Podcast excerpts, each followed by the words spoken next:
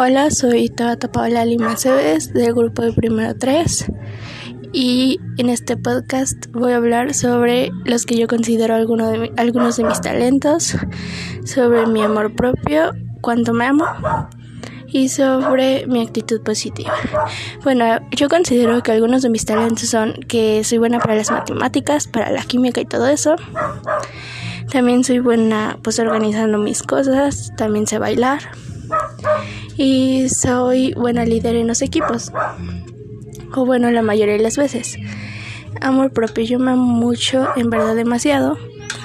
soy, mi, soy mi fan. Y en mi actitud positiva, yo no considero tener una buena actitud positiva, ya que la mayoría de las veces no le veo las cosas buenas a las, no veo el lado bueno a las cosas y casi siempre como que pienso en lo malo que va a pasar y así.